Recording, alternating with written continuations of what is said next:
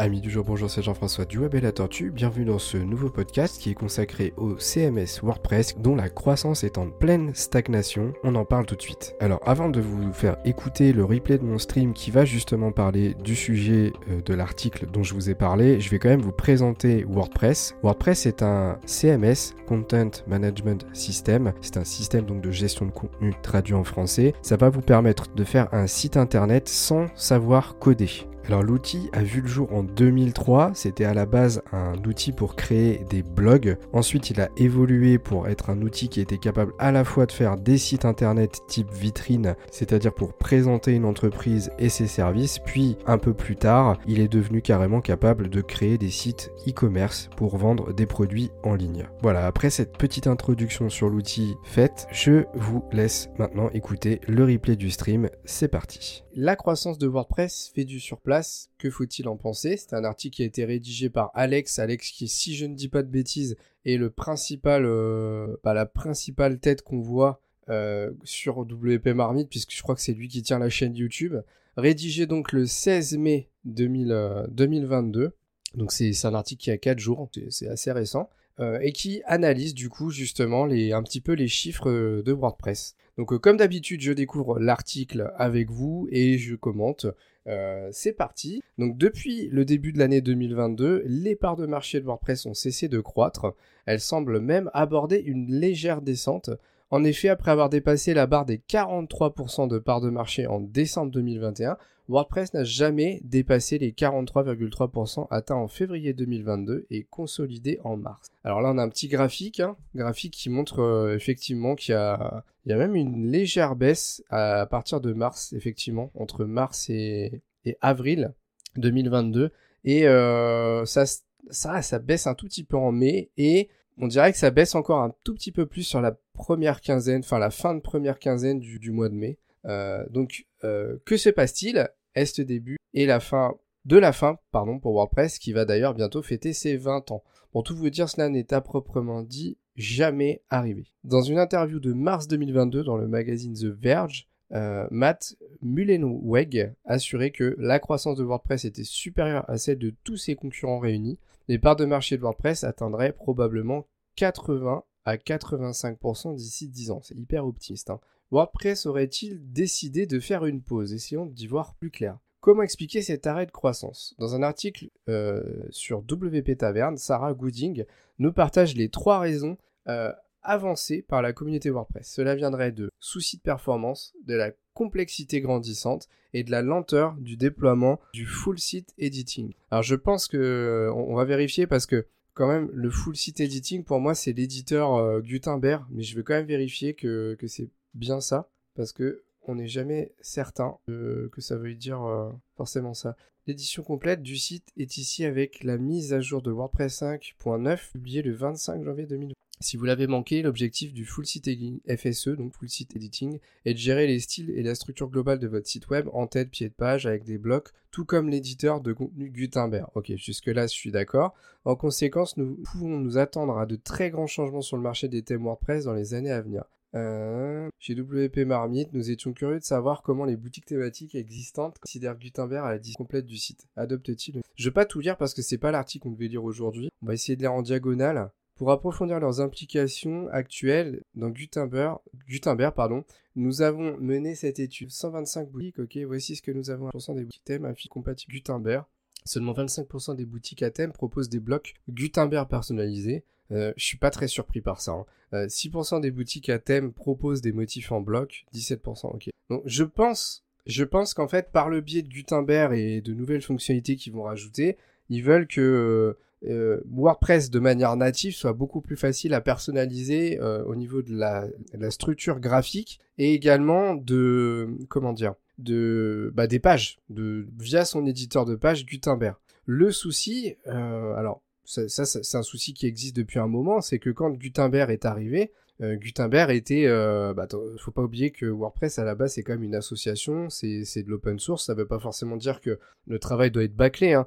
mais quand Gutenberg est arrivé, c'était plutôt une catastrophe. Hein. Personnellement, je pense que beaucoup pensaient comme moi, c'est que comparé aux éditeurs qui existaient déjà, hein, il y avait Visual Composer de WP Bakery, il y avait Divi, Et Elementor était pas encore forcément euh, à, son, niveau, euh, mais enfin à son niveau actuel, mais il y avait de la concurrence et de la concurrence assez forte. Et quand Gutenberg est arrivé, pour moi c'était bâclé, c'était clairement ils auraient certainement mieux fait d'attendre. Maintenant comme ils partent du principe certainement que c'est une association, je pense que dans leur esprit, pour eux c'est logique aussi de peut-être pouvoir sortir des choses qui sont pas forcément complètement terminées. Mais bah, en créant cette expérience un peu négative, malheureusement, bah, les gens, euh, voilà, n'ont pas forcément eu envie de continuer, notamment les créateurs de sites développeurs, de continuer à l'utiliser. Et je pense que Gutenberg, il a encore cette image qui lui, cette image un peu néfaste qui lui colle à la peau, euh, parce que bah ils, ont certainement, euh, ils auraient certainement dû attendre en fait que le que l'éditeur soit plus prêt, enfin soit plus plus abouti. Et du coup, bah on a du mal à s'y faire. Et je pense que ça, plus le fait que ce qu'ils appellent le FSE, c'est-à-dire des fonctionnalités qui vont permettre de tout customiser dans, le site, euh, ont, mis du temps à arriver, fait que, voilà, effectivement, il bah, y, a, des lenteurs, et, etc., qui peut-être expliquent un, léger désintérêt des, des, utilisateurs de concepteurs de sites envers WordPress. Donc abordons les points individuellement. Raison numéro 1, il parle de performance. l'une des forces de WordPress est sa flexibilité. Toutefois, c'est aussi une de ses faiblesses. En effet, un utilisateur peut installer n'importe quel thème, ajouter des plugins tout azimut et littéralement mettre un boulet euh, au pied de son site. De plus, l'hébergeur n'est pas neutre. Posons cela sous forme d'équation. Hébergement mauvais, plus WordPress, plus thème mal codé, plus plugin gourmand, plus optimisation aucune égale site non performant. Alors en fait, s'il fallait même aller un petit peu plus loin euh, dans, cette remarque, euh, c'est que en fait, euh, je dis souvent que WordPress, c'est certainement l'un des CMS les plus polyvalents. Mais effectivement, comme il est, il est polyvalent, eh bien, les utilisateurs qui veulent concevoir leur site et qui débutent dans, dans ce système vont forcément être perdus au départ parce que ils peuvent, ils peuvent tout faire, littéralement tout faire. Et euh, du coup, bah, souvent, les utilisateurs un petit peu euh, bah, qui, débutent et qui arrivent sur la conception de site, et je parle même aussi des, entrepreneurs qui veulent créer eux-mêmes leur site alors qu'ils n'ont pas les connaissances, mais ils vont vite s'orienter sur des, des Jimdo ou des Wix parce que bah, ces outils-là sont beaucoup plus simples à prendre en main quand on n'a jamais fait de site web avant. Jusqu'à ce que, bah, quand ils vont arriver sur des besoins un peu plus avancés, euh, où ils vont se rendre compte que finalement, bah, ils ont sûrement pas fait le bon choix parce que Wix et Jimdo sont, sont quand même limités qu'un WordPress.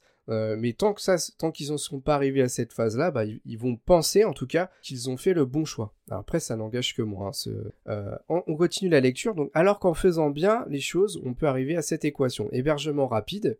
WordPress thème bien codé, donc ça c'est des choix à faire. Hein. Euh, plugin bien configuré, donc ça c'est les fonctionnalités qu'on va ajouter, plus optimisation sérieuse égale site performant. De par sa nature, WordPress ne peut pas tout maîtriser comme ses concurrents. Quand on crée un site chez Wix, voilà, il revient un peu au site que moi j'ai cité juste avant, lui parle aussi de Squarespace, cela n'a rien à voir. Leurs écosystèmes, euh, leur écosystème est totalement intégré et tout est optimisé, serveur, design, application, etc. Par le passé, des efforts ont été faits pour améliorer la performance, comme les images responsives dans WordPress 4.4. Une équipe dédiée a d'ailleurs été mise en place plus récemment afin de pousser les choses dans la bonne direction. Même si un des sujets phares, la conversion automatique des images au format WebP, a beaucoup. Malgré tout, il faut reconnaître que WordPress aura toujours un désavantage sur ce point. Si les utilisateurs ne prennent pas la plateforme à cœur, avec extensions comme WP Rocket par exemple, qui accélère en fait le, temps de chargement de site, cela va être compliqué de rivaliser. Au passage, cela vaut aussi pour la sécurité, le référencement ou encore le web marketing. Un utilisateur de WordPress aura toujours plus de responsabilités. ça revient un petit peu à ce que j'expliquais juste avant, c'est que comme on peut tout faire, euh, bah, il faut faire plus de paramétrage pour arriver à quelque chose de plus performant. Raison numéro 2, la complexité. Depuis l'arrivée de l'éditeur de blog dans la version 5.0, donc c'est Gutenberg, hein, euh, le projet Gutenberg a apporté une nouvelle expérience en matière de, rédaction de contenu et a initié une belle dynamique au passage. Malgré les levées de boucliers à l'époque, il semblerait que la majorité des utilisateurs se soient bien adaptés à cette évolution. Depuis, des blogs se sont invités un peu partout dans l'administration au fil des versions, sur l'écran des widgets et dans l'outil de personnalisation notamment. Alors, il précise, peut-être plus bas, mais je reviens sur ce que j'ai dit tout à l'heure. Hein. Faut pas oublier que Gutenberg, quand il est arrivé, c'était une usine à gaz réelle parce que c'était très mal organisé. Il fallait vraiment chercher, fouiller. Il y avait même des fonctionnalités un peu basiques. Euh, j'ai pas d'idée, j'ai pas d'exemple qui me viennent en tête, mais qui n'existaient pas. Donc ça a vraiment pas aidé. Hein. Et franchement, c'est très agréable de les manipuler pour concevoir des Pour rappel, le full site editing a pour objectif de personnaliser l'apparence de son site directement depuis l'administration de WordPress. Cette évolution introduit de nouveaux types de thèmes, en plus des thèmes classiques que nous utilisons depuis des années. Je crois que l'arrivée de 2022, donc ça c'est un thème graphique de WordPress, sachant que la société automatique sort un thème au moins par année, euh, et donc le nom de ce thème correspond à l'année en cours, euh, en tant que thème par défaut a causé beaucoup de dégâts. Alors il dit, hein, que le thème 2022, donc celui de l'année 2022, euh, a créé. En effet, que pense un nouvel utilisateur lorsqu'il doit mettre les mains dans son en-tête pour configurer son menu avec le bloc Je suis persuadé que la plupart abandonnent, par contre, avec un thème comme Astra, donc là il parle d'un autre thème qui est très très bien, c'est certainement un des meilleurs thèmes qui existent, les choses deviennent beaucoup plus simples. On dispose du constructeur d'en-tête et on peut créer ses menus directement. Alors là, je vais juste m'arrêter sur, euh, ce point. Euh, typiquement, quand on va utiliser un, un, CMS comme par exemple Wix ou Jimdo, on n'aurait pas ces problèmes-là parce que c'est des outils qui ont été à la base pensés pour les utilisateurs qui n'y connaissent rien du tout. Alors que WordPress, euh, à la base, c'est un outil qui avait été fait pour créer des blogs euh, pour les débutants, mais qui a été, enfin, qui a, l'association a eu pour objectif de faire évoluer l'outil pour qu'il en devienne un outil de blog, de, site internet et d'e-commerce. Donc on part pas tout à fait du, même stade et euh, on ne pourra jamais personnaliser autant une en-tête avec un Wix et un Jimdo qu'avec un, un, WordPress. Et du coup, bah, ça crée des problèmes parce que forcément, c'est plus compliqué, euh, puisqu'on on peut faire plus. On continue, donc étrangement, l'arrivée du FSE coïncide avec le début du ralentissement de la croissance des parts de marché de WordPress. Cela euh, se serait-il produit si 2022 avait été un thème classique ou universel? Je suis pas trop d'accord avec ça parce que, en fait, enfin, je, je pense que c'est ce qu'il veut dire, mais quelque part, ça sous-entend que les utilisateurs de WordPress vont partir sur des thèmes graphiques proposés de base par WordPress. Et je pense que c'est pas le cas très souvent, les gens ne restent pas sur le thème qui est proposé euh, par WordPress de manière native parce qu'il est trop contraignant et il est trop fermé. Donc souvent les gens vont aller sur le catalogue de thèmes, ils vont aller en choisir un euh, qui leur convient plus de départ pour avoir moins de choses à customiser. Donc prendre l'exemple de 2022, je sais pas, j'ai du mal. Euh, dans cette hypothèse, je reprends la lecture, l'expérience aura été similaire si celle du multisite à celle du multisite. Si on veut en bénéficier, il suffit d'en faire la démarche en installant un thème compatible. De cette manière, les utilisateurs débutants n'auraient pas été impactés par l'intégration du FSE dans le cœur de... J'ai pas grand chose à rajouter euh, là-dessus. Euh, ensuite, raison numéro 3, la lenteur du déploiement du FSE. Le FSE a officiellement été introduit dans WordPress 5.9, mais avec certaines limitations. Tous les modèles de, la, de page de la hiérarchie des templates ne sont pas personnalisables. Même avec WordPress 6, on ne peut pas encore tout personnaliser, par exemple, on ne peut pas créer un modèle pour une catégorie ou une taxe précise. J'ai pu m'en rendre compte avec mon expérience de formateur WordPress. Euh, le FSE, que le FSE soit déployé lentement ou facilement importe peu à mon sens, c'est le fait qu'il soit disponible par défaut frustre les utilisateurs. Autrement dit, ce que veut dire euh, Alex dans l'article, c'est que pour lui, on devrait avoir le choix de l'activer ou pas. Euh, voici un extrait de la feed WordPress, quelque chose conçu pour la majorité. Beaucoup de personnes utilisant WordPress n'ont pas un profil technique, tout à fait. Elles ne savent pas ce qu'est l'Ajax, pas plus qu'elles ne fient de la version de PHP qu'elles utilisent. Les personnes utilisant WordPress veulent généralement simplement pouvoir publier sur le web sans problème ni interruption. C'est pour ces personnes que nous concevons le logiciel car au final, ce sont elles qui passeront le plus de temps à utiliser pour ce euh, pourquoi il a été... Alors là, en fait, je viens de comprendre hein, la, citation, il cite carrément les équipes de WordPress qui ont dû rédiger ça euh, comme ça. Euh, bah déjà, le discours tenu par les équipes WordPress, pour moi, il est pas bon parce que leur outil n'est pas fait pour les débutants, pour moi. Même si, comment dire, on peut utiliser et créer un site sans savoir coder avec ce type de, il va falloir quand même se documenter et se, comment dire, se, former un, minimum pour être capable de faire le site, même si on n'utilisera pas de l'HTML, du CSS, et encore c'est compliqué d'arriver à un site correct sans passer par là, euh, et encore moins PHP, etc. Mais euh, ça se fait pas comme ça d'un claquement de doigts. Je dirais que s'il fallait faire une comparaison, euh, j'allais mélanger les noms. Wix et Jimdo sont quand même plus simples à prendre en main. Et on a beaucoup plus de chances à arriver à quelque chose de, ok, même si ça aura plus de chances de ressembler au site de Monsieur Tout le Monde et surtout à un autre site concurrent, euh, on pourra quand même plus facilement arriver à quelque chose à la fin.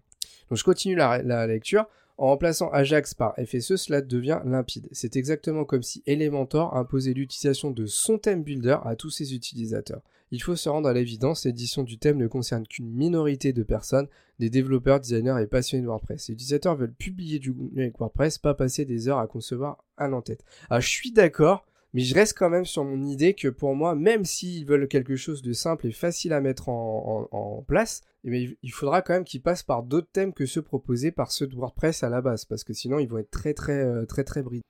Donc ensuite, quel avenir pour WordPress? Alors, faut-il s'inquiéter de cette stagnation de la croissance de WordPress? Certains, comme Alex Denning, estiment que cela ne veut rien dire du tout et que l'interprétation des chiffres peut mener à différentes conclusions. D'autres, comme Just de Valk, le fondateur de Yoast SEO, c'est pas rien, sont plus, euh, sont plus inquiets. Ils croient qu'un changement drastique est nécessaire pour reprendre la route de la croissance. Euh, et citation, on verra comment les chiffres évolueront à l'avenir, mais personnellement, je maintiens que le FSE n'est pas tout. Sans le remettre en cause, une simple adaptation de 2022, le thème par défaut, euh, peut faire en sorte de revenir à la philosophie de WordPress, à savoir la conception pour la majorité. Dans tous les cas, WordPress restera le CMS leader pour les années à venir, il n'y a aucun doute là-dessus. Toutefois, attention à ne pas se brûler les ailes.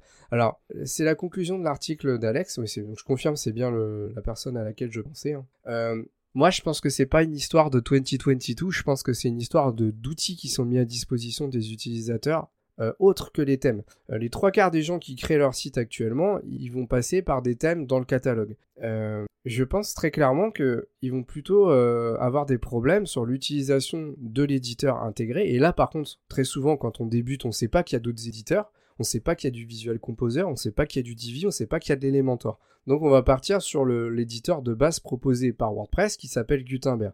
Et là, bah, les problèmes peuvent commencer. Mais le vrai problème pour moi, c'est pas 2022, c'est le FSE. C'est euh, le système euh, de, personnalisation, de customisation euh, de, WordPress qui s'est amélioré, mais qui en s'améliorant a apporté une complexité énorme qui, bah, qui en fait fait que WordPress se tire une balle dans le pied. Donc je pense que la solution d'Alex qui est proposée un peu plus haut, elle est meilleure, c'est-à-dire qu'il faudrait peut-être que on ait le choix de l'activer ou pas ce FSE.